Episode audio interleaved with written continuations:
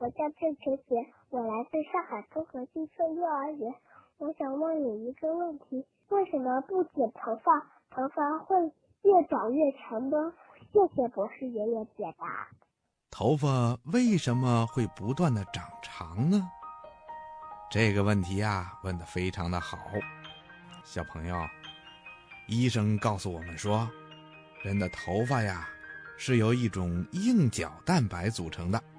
它是从表皮细胞演变过来的，人的表皮细胞啊，从出生到死，都在不断的一层一层的进行着新陈代谢，新的角蛋白不断的产生出来，所以啊，人的头发就会不断的长长了。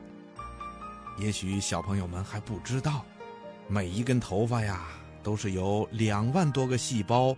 和几十种化学元素组成的，在人的头发里面，除了有角质蛋白和少量的水以及脂肪以外，还含有二十多种微量元素。根据这些微量元素的变化，科学家们还可以发现人体里的许多的秘密。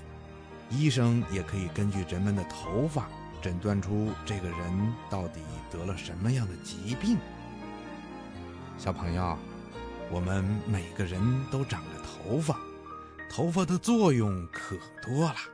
比如，它可以保暖，为我们挡住风寒。厚厚的头发呀，还有一定的弹性和韧性，可以对我们的头部起到保护作用，也可以减少外界的伤害。